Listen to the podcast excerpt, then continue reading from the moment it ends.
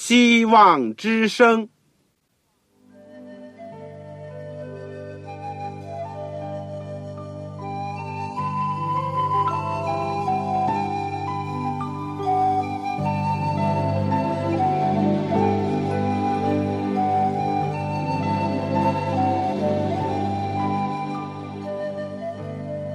各位听众朋友，各位弟兄姐妹，欢迎您收听信徒培训这个节目。教会的兴旺，不单表现为人数众多，更要求教友的素质好。为了使教会真正达到人丁兴旺，有灵性健壮，希望之声特别为广大的信徒制作了信徒培训这个节目，满足主内同工同道的需要。信徒培训由黄牧师主讲，将有多种课程推出，欢迎弟兄姐妹们踊跃参加。下面我们就把节目时间交给黄牧师。各位亲爱的弟兄姐妹，各位组内的同工同道，你们好，我是旺草，欢迎你们收听希望之声的信徒培训的节目。我们这个阶段。都是研究保罗的书信。我们研究完了加拉太书，我们现在研究的是罗马书。我们非常感谢主，我们也很高兴，我们一起在空中借着电波，我们可以彼此交流，一同学习上帝的话语。尤其是我们有福分来学习新约圣经这一卷保罗的重要的书卷《罗马书》。今天呢，我们是要学习《罗马书》第二章。你有圣经呢，请你先打开圣经。同时，我也顺便讲一下，如果你没有圣经，又非常希望得到一本圣经，帮助你更好的学习上帝的话语，收听我们的课程，请您就赶快来信告诉我，会想方设法的为您提供一本免来信呢，请寄香港邮政总局信箱七六零零号。七六零零号，或者是香港邮政总局信箱三零零九号，三零零九号。您写“望潮收”，“望”就是希望之声的“望”，“潮”就是潮水的“潮”。当然，你不要忘记了写清楚你自己的姓名。回邮地址、姓名和回邮地址。好了，在我们学习之前呢，让我们一起祷告。亲爱的天父，我们很感谢你。我们虽然分散在天各一方，但是你借着奇妙的空中的电波。能够使我们的心灵连在一起，我们现在又可以一起来到主的面前，祈求你，在我们打开你的话语学习的时候，愿主的圣灵光照我们，感动我们，让我们看见自己的需要，让我们看见上帝的奇妙，从犹太人的历史的经验。使我们能够想到我们自己的责任和权利，使我们一定要不辜负主的恩典和主的呼召，尤其是主耶稣基督为我们的缘故牺牲在十字架上。你就是要把天上来的福音要带给我们这些在罪恶当中、在黑暗里面。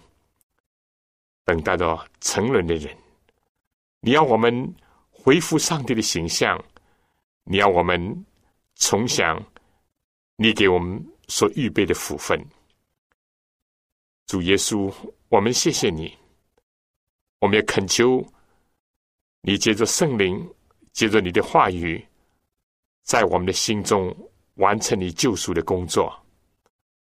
我今天也特别恳求你，赐给在收音机旁边的我的朋友们。愿主与他们同在。如果他们渴望要有本圣经，愿主为他们开路，让他们得着。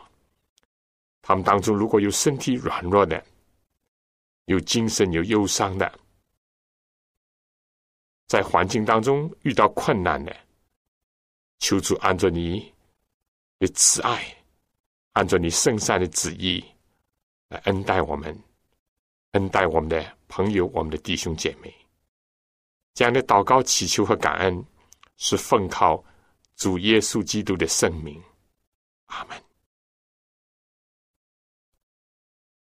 我们上一次是研究外邦人，他们需要福音。上一次主要的章节是在罗马书的这个后半部第一章的。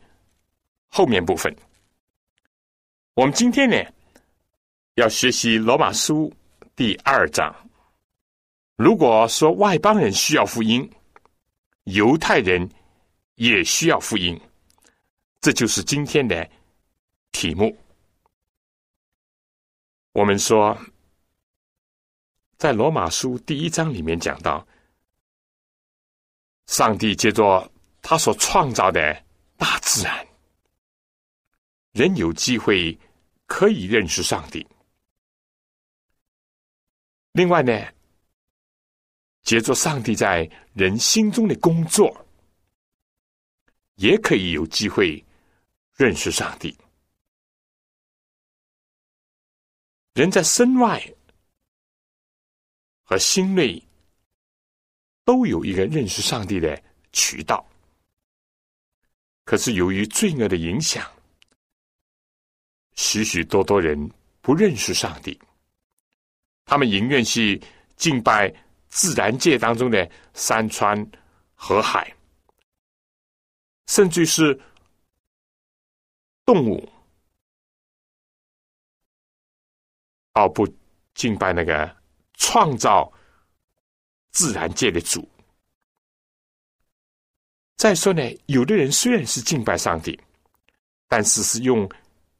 偶像的形式，不论是金银木石的偶像，用这样的一种方式去敬拜他，以至于限制了上帝，甚至于让上帝的观念堕落了。而有些人呢，就根本不认识上帝，甚至于否定上帝的存在，但比这个。还要严重的呢，是有些人不愿意认识上帝，他们宁愿去放纵罪恶，结果就收受了可怕的结果。而在他们中间，有些人呢，非但自己不愿意认识上帝。而且有人愿意去认识上帝，他们也反对。非但他们自己去作恶，而且喜欢别人跟着他们一起去犯罪作恶，这样的结果当然是非常可怕的。所以。根据罗马书第一章十六节，我们说，上帝的福音本是他的大能，要救一切相信的。那么，拒绝福音、阻挡真理、藐视上帝的人，又非但自己作恶，而且喜欢别人也去犯罪作恶的人，他们的结局是什么呢？那当然就是毁灭和沉沦。正像第一章十八节所讲的，原来上帝的愤怒从天上显明在一切不虔不义的人身上，就是那些行不义、阻挡真理的人。保罗在第一章里面先提到了。外邦人是需要福音，那么犹太人又如何呢？我们说，第一，犹太人也需要福音。第二点呢，我们在今天要讲到权利和义务、享受和责任呢是相应的。犹太人享受了。先得着上帝的福音和真理，他们有这个权利，因为他们是上帝所拣选的选民的国度。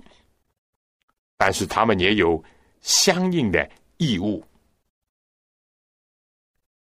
第三点，我们今天要讲的呢，就是上帝给的越多的，向他要回的也越多。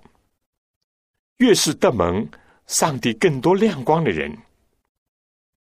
就更加需要注意，因为将来受到更严格的审判。很可惜的，犹太人在这两点上呢都失败了。他们没有把这个权利和义务、享受和责任加以平衡，他们也没有回报上帝给他们的。众多的亮光，他们在这两点上都失败了。这就是我们第二章里面所要讲的重点的信息。好了，我们下面呢就会开始讲这个第一段。在我们讲之前呢，我想请大家听一首歌，《自保佳音》，《自保佳音》。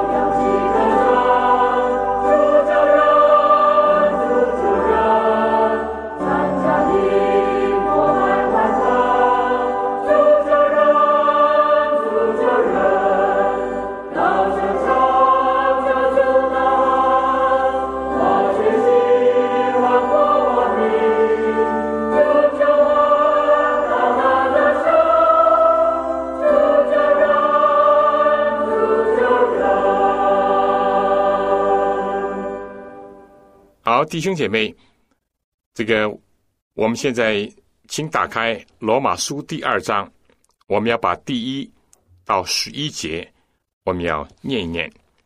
这是一个段落，这主题呢是讲到主要按照个人的行为呢来施行报应。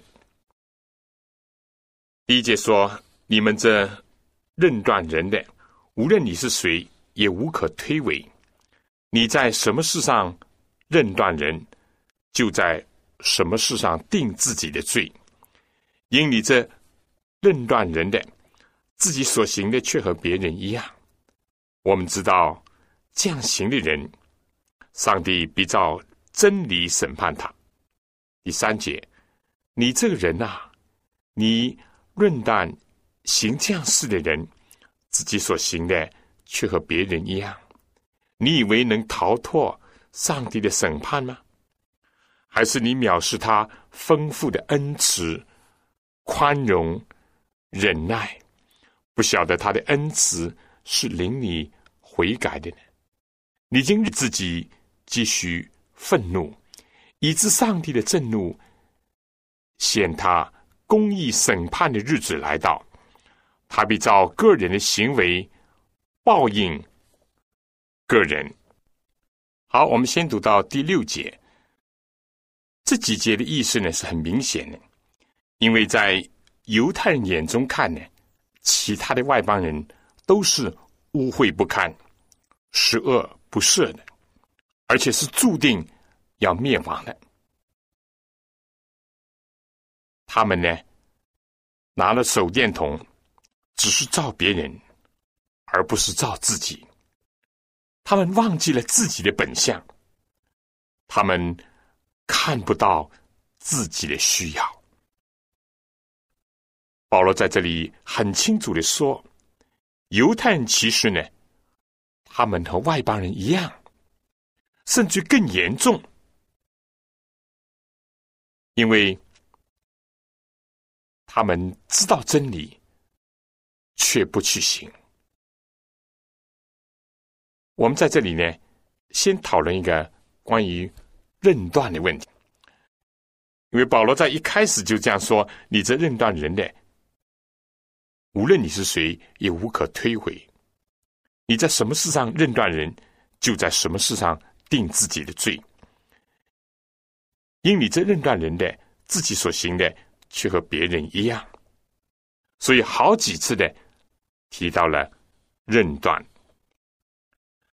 我们说这个问题呢？”有些人有些困惑，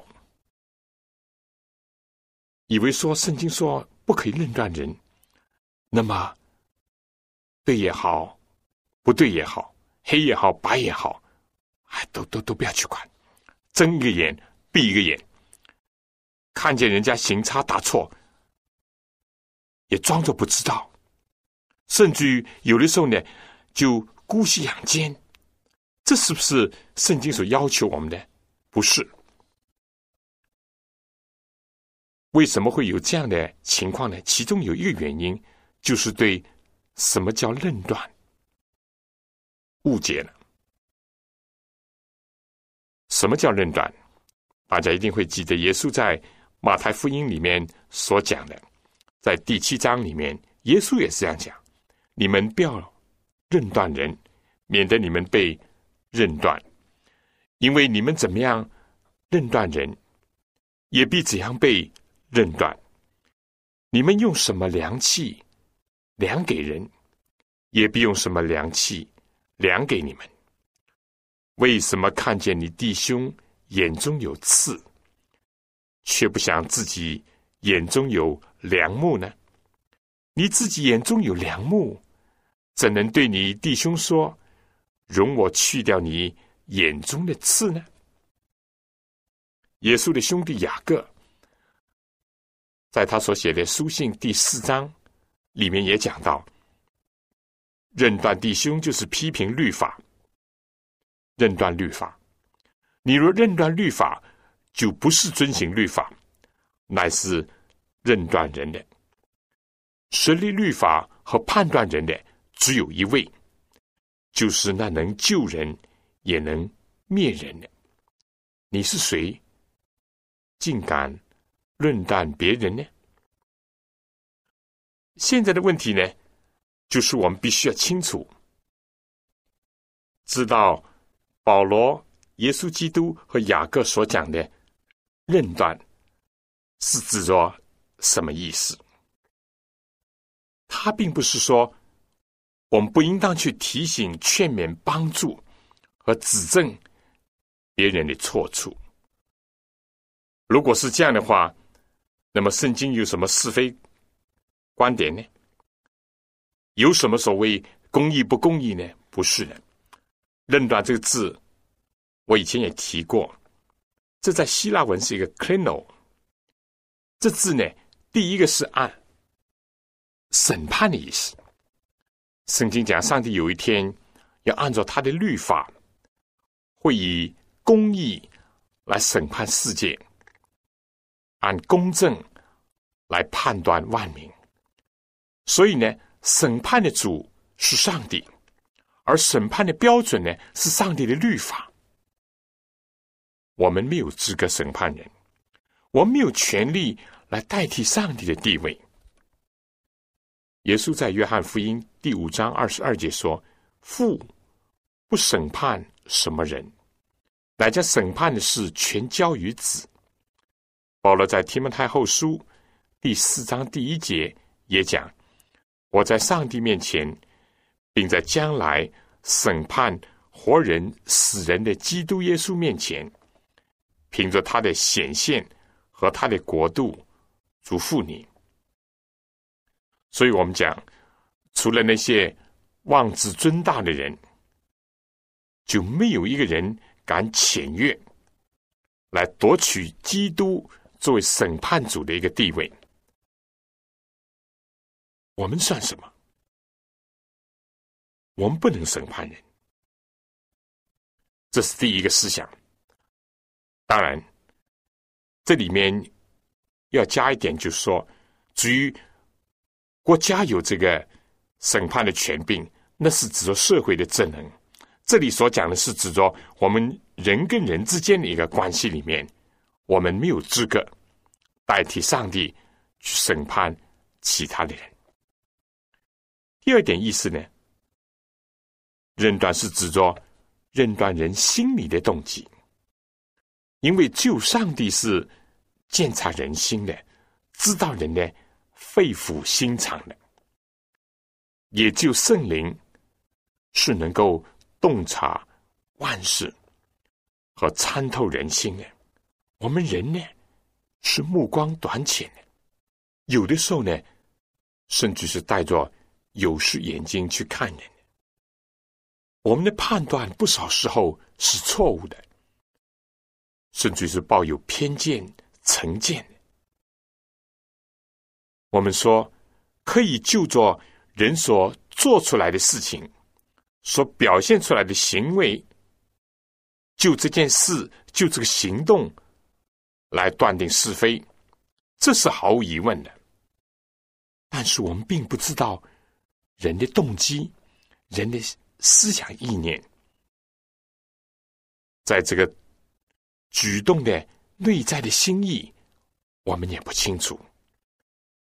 相反呢，从经验告诉我们，我们人往往会误会和误解，所以呢，我们不能认断人的动机，但要相信上帝有一天会按照他的全知全能。来审查人的动机和结果。第三，这里所讲的论断呢，还包含了一个定罪的意思，同时呢，也是显得自以为意的意思，以为自己高人一等，比别人圣洁。定罪的，我们说。只能是律法所拥有的，以及它固有的一种功能。我们和其他人的义务呢，只是遵行律法，而不是取代律法的功能。相反讲呢，我们在上帝律法面前，我们都是有缺欠的，往往只是五十步笑一百步。在认断的时候，如果我们显出高人一等，那就更加危险了。一个最典型的例子，就是耶稣所讲的一个比喻，在路加福音第十八章第九节这样讲：耶稣向那些仗着自己是异人，藐视别人的，是一个比喻。说有两个人上店里去祷告，一个是法利赛人，一个是税吏。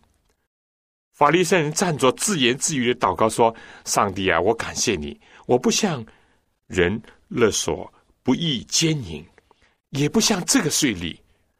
我一个礼拜进食两次，凡我所得的都捐上十分之一。”这是论断。更严重的呢，是这样。认断人的人呢，自己所行的却和别人一样，甚至更甚。凡是认断人的，无论是谁，都是无可推诿的。而且在什么事上认断人，就在什么事上定自己的罪，因为认断人的。自己所行的和别人一样，这样的人呢，就要受到上帝真理的审判。大家可能还记得，有一次，一个长大麻风的法利赛人叫西门，他的病被耶稣医好了，他就想回报耶稣，请耶稣吃饭。这本身也没有什么不好。但当时另外有一个马达拉的玛利亚，他听说耶稣作席，他想到耶稣在他身上的恩典，对他的拯救，对他的医治。他曾经堕落，但耶稣挽救他。他身上曾经有七个鬼，耶稣把他们都赶出去。他如今是一个自由的被释放的人。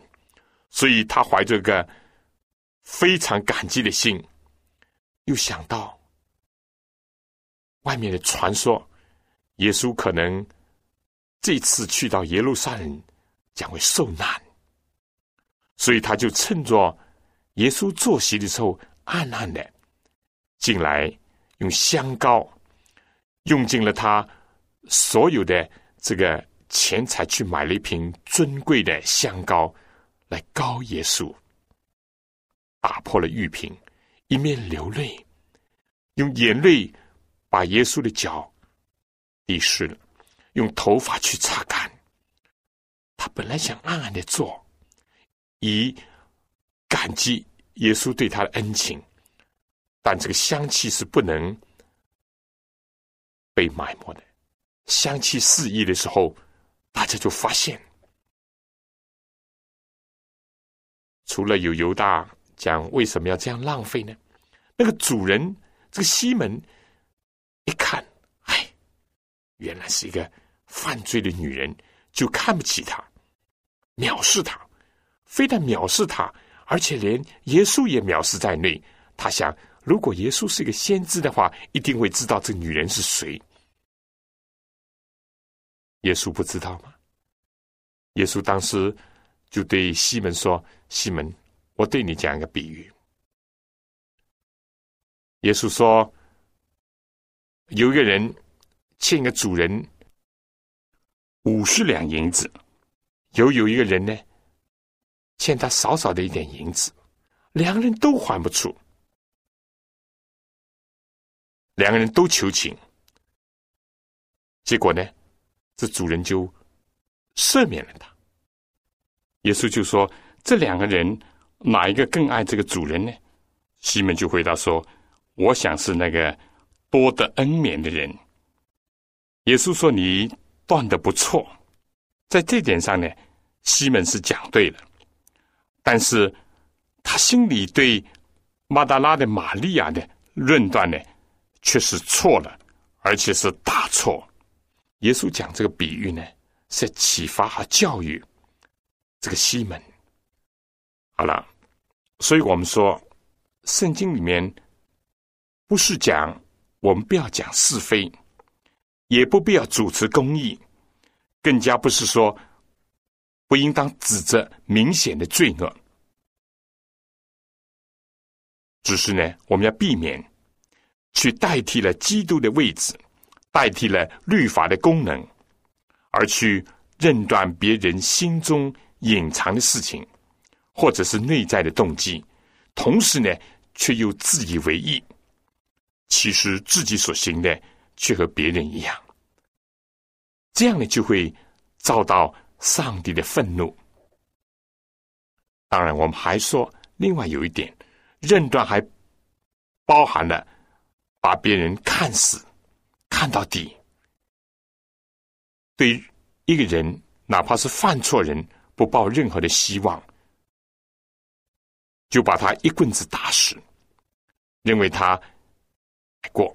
上帝不是这样看我们，我们有错，上上帝只是认断人的人，不把这个人看看扁了，似乎是永世不能。这是认断的另一个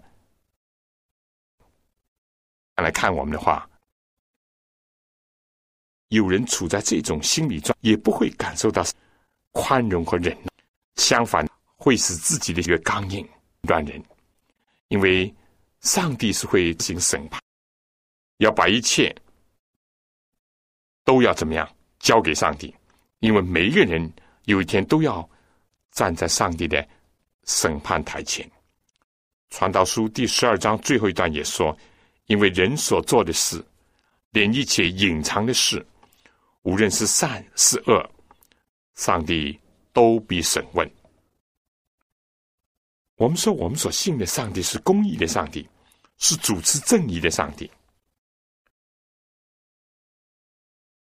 他，但是他要我们人自己要注意自己的身份局限和自己的种种软弱。过于去先看到别人的缺点和错误。好，第七节，请大家再打开圣经第七节，这里面说：凡恒心行善、寻求荣耀尊贵和不能朽坏之福的，就以永生报应他。我想在讲解下面的。经文之前呢，我们再听首歌，《幸福的保证》。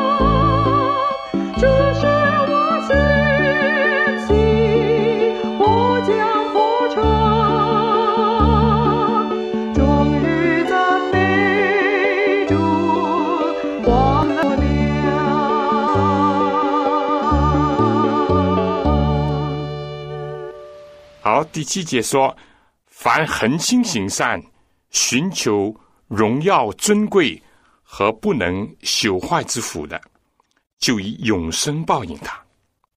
上帝不是一个专门找差错，不是喜欢施加刑罚的上帝，他是愿意把一切的福分赐给那些恒心行善、寻求荣耀尊贵这样的一位上帝。而且，上帝呢，也不是对人吹毛求疵。上帝要以永生来报赏那些寻求沽名钓誉、沾沾自喜的人。第八节又说：“唯有结党、不顺从真理、反顺从不义的，上帝就以愤怒、恼恨报应他们，将患难、困苦加给一切作恶的人。先是犹太人。”后是希腊人，却将荣耀、尊贵、平安加给一切行善的人。先是犹太人，后是希腊人，因为上帝不偏待人。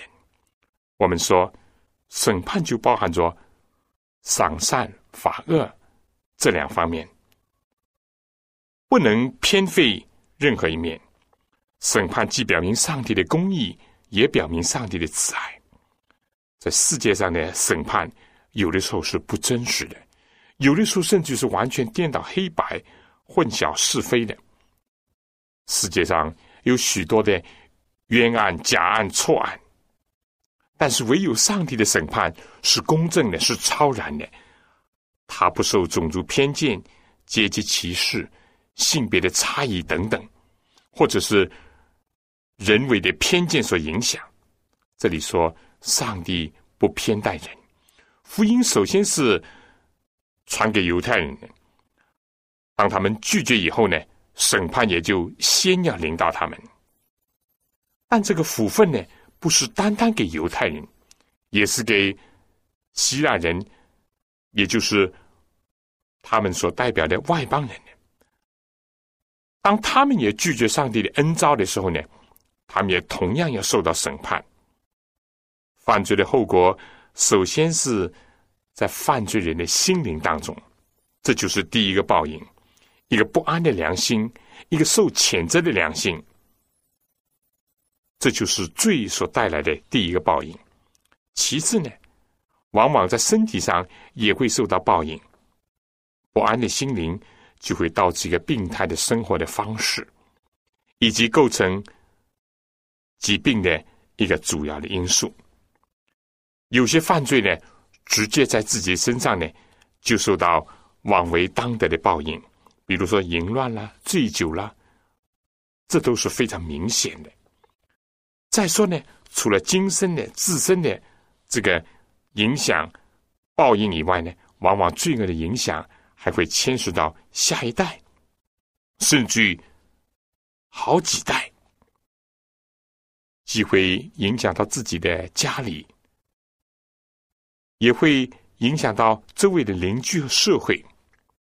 我们说，几乎有些人逃过了今生的审判，似乎是逍遥法外。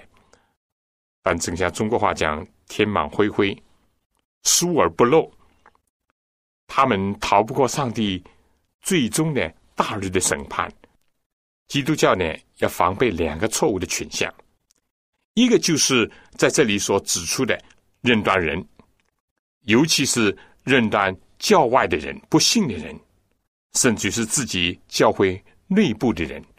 第二个危险的倾向呢，就是走另外一个极端，就是做和事佬，睁一个眼闭一个眼，不分是非善恶、黑白，和稀泥，或者甚至追求八面玲珑，而不能主持正义，不敢指责罪恶，不善辨别是非。不积极的去谴责罪恶，帮助那些犯错误的人，也不敢扬声责备那些不公义的事情。愿上帝能够帮助我们避免这两个极端，也可以说是两种容易犯的错误。好，下面的十节，这里讲十二到十六节。我们说，因为犹太人呢，一直认为他们在上帝面前呢，有一种特殊的权利。他们经常说，上帝在地上所有的国民当中呢，只是爱以色列人。上帝审判外邦人呢，是一个册子；而审判犹太人呢，又会用另外一个尺度。而所有的以色列人在将来呢，都要来到新天新地里面，而且都会有份。他们甚至说，亚伯拉罕呢，会坐在地狱的门口，要阻止任何的犹太人，甚至是邪恶的犹太人呢，进到地狱里面去。你看这个是多大的笑话！我们知道，在早期的教父当中，或者是在护教士当中呢，有个叫 Justin Martyr。他曾经在他的著作里面呢，这样讲过，谈到这个问题。犹太人说呢，作为亚伯拉罕的后裔，就是按照肉体说呢，是亚伯拉罕子孙的人，无论在什么情况下，即使他是一个罪人，或者是不幸的，或者是不顺从上帝的，都会在永恒的国度里有份。在一本所谓叫智慧书里面。他们把上帝对犹太人、外邦人态度呢，比作是一个好像是父亲勉励、劝慰他的儿女；而对外邦人呢，就好像是个严厉的君王，要定他们的罪，要惩治他们。这智慧书十二章二十二节甚至这样讲：上帝，如果你曾经责打我们的话呢，那么你一定会鞭打我们的仇敌一千遍之多。犹太人总归是有这种忧郁感，认为自己是天之骄子。保罗就指出，上帝是不偏待人的。除了上面所讲的呢，保罗就在下面继续的发挥了。第十二节说：“凡没有律法犯了罪的，也必不按律法灭亡；反在律法以下犯了罪的，也必按律法受审判。”原来在上帝面前，不是听律法的为义，乃是行律法的称义。没有律法的外邦人，若顺着本性行律法上的事，他们虽然没有律法，自己就是自己的律法。这是显出了律法的功用，刻在他们的心里。他们是非之心同作见证，并且他们的思念互相较量，或以为是，或以为非。就是上帝借着耶稣基督审判人隐秘式的日子，照着我的福音所言。因为犹太人呢，为着律法而夸口，他们认为只有他们是得着上帝的律法的真传的，至于那些外邦人、化外人，就是没有教化人，都是不守律法的，而且都是不得到上帝的亮光和教育的。保罗说：“是的，但是上帝对那些没有律法的呢，也另外有个标准。凡是没有律法犯了罪的，也必不按律法灭亡。相反呢，凡在律法以下犯了罪的，他必定会按照律法受审判。因为这就表明上帝是不偏待人的，是公平的。另外，保罗讲，律法主要呢不是拿来听的，而是在乎行的。行律法的就称义。”至于那些外邦人，也就是以色列民族以外的那些人呢，他们虽然没有得着上帝全备的律法，但保罗说，如果他们顺着本性行律法上的事情，他们虽然没有律法，自己就是自己律法。意思就是说，圣灵在人的心里面呢，也是有工作的。圣灵不单单是行在以色列人的心中，律法的功用呢。这个与其说是刻在两块石板上，更加可以说律法的功用呢，已经刻在每一个人的心中。每一个人呢，都会有个是非之心。所以保罗在这里就借着犹太人在律法的事情上所做的文章呢，进一步的阐述了上帝是不偏待人的，上帝是公正的。当然，我要指出一句，就说人的良心。由于犯罪以后，已经是不准确的，所以我们彼得需要上帝进一步的明文的律法，上帝的圣灵的启迪。好，我们再看第十七节，又说：“你称为犹太人，又倚靠律法，且指着上帝夸口，既从律法受了教训，就晓得上帝的旨意，也能分别是非，又深信自己是给瞎子领路的，是黑暗中人的光，是愚笨人的师傅，是小孩子的先生，在律法上有知识和真理的模范。你既是教导别人，还不教导自己吗？你讲说人不可偷窃，自己还偷窃吗？你说人不可奸淫，自己还奸淫吗？你厌恶偶像，自己还偷其庙中之物吗？你指着律法夸口，自己倒犯律法，点辱上帝吗？上帝的名在外邦人中因你们受了亵渎，正如经上所记的。保罗就是进一步的发挥这个教训。律法呢是在乎遵行，不在乎听，不在乎讲。犹太人以律法夸口，但自己却违背律法，能说不能行，甚至是假冒为善，只能教导别人，不能训诲自己；只能要求别人，不能要求自己。外邦人当中固然有不少犯偷窃的、奸淫的、拜偶像的，但犹太人呢，自命清高，自以为圣洁，甚至于呢，比外邦人呢都不如。因为对外邦人讲来，他们还没有得着充分的亮光，还没有机会听到这个真理，而犹太人呢已经有了，反而背道而驰。结果这样呢，就使得上帝的名在外邦人当中，因着这样的假教师而受到了亵渎。好，再看最后一段，二十五到二十九节。犹太人非但为他们有道德的律法而夸口，而且他们还为着他们守个礼而夸口。所以保罗在这里就讨论说：你若是行律法的，隔离固然对你有益；若是犯律法的，你的隔离就算不得隔离。所以呢，未受隔离的，若遵守律法的条例，他虽然未受隔离。岂不算是有隔离的吗？而且呢，本来未受隔离的，若能全守律法，岂不是审判你这有遗文和隔离竟犯律法的人吗？因为外面做犹太人的不是真犹太人，外面肉身的割礼也不是真割礼，唯有里面做的才是真犹太人。真割礼也是在心里的，在乎灵。不在乎疑问，这人的称赞不是从人来的，而是从上帝来的。那么个里呢？我们以前已经讲过了，无非是一种象征。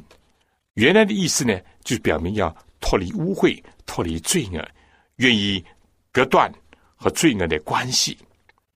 但是如果不守律法，那么即使在肉身上，守了割礼，又算得什么呢？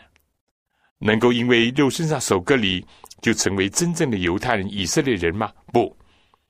所以保罗就强调一种心灵里面的分别为圣，心灵的圣洁呢，这是重要的，而不在乎外表的肉体上有一个记号，除非说有他心灵的含义，否则话呢？外表的肉体的记号呢是没有价值的。相反，那些没有这些形式的宗教的，或者是外表记号的，但却在实际的生活当中，在心灵里面遵照了是非的观念，遵照着仅有的亮光而去遵行的人呢，这样的人在上帝面前更加是有福。所以我们讲犹太人的光景呢是非常可怜的。他们既是犯罪，又自以为圣洁；既是违背律法，又以律法夸口。实际上，他没有能够得到上帝的喜悦，却希望呢得到人的称赞，这是非常可悲的一种光景。所以保罗讲，除了外邦人的罪，他让他自己的以色列的同胞意识到自己问题的严重性。犹太人也同样的需要福音和上帝的拯救，这福音呢，本是上帝的大能，要救一切相信的，先是犹太人，后是希利尼，也就希腊人。因为上帝的意呢，正是在这福音上显明出来。这个义是本于信，以至于信。如经上所记，一人比因信得生。保罗在针对着犹太人问题，而且加以破解以后呢，就希望他们的心能够回到保罗在罗马书的主题上，就是说要相信主耶稣基督而得称为义，因为接受上帝的福音就能够得到拯救。亲爱弟兄姐妹，我们今天呢，就是简单的讲了罗马书的第二章。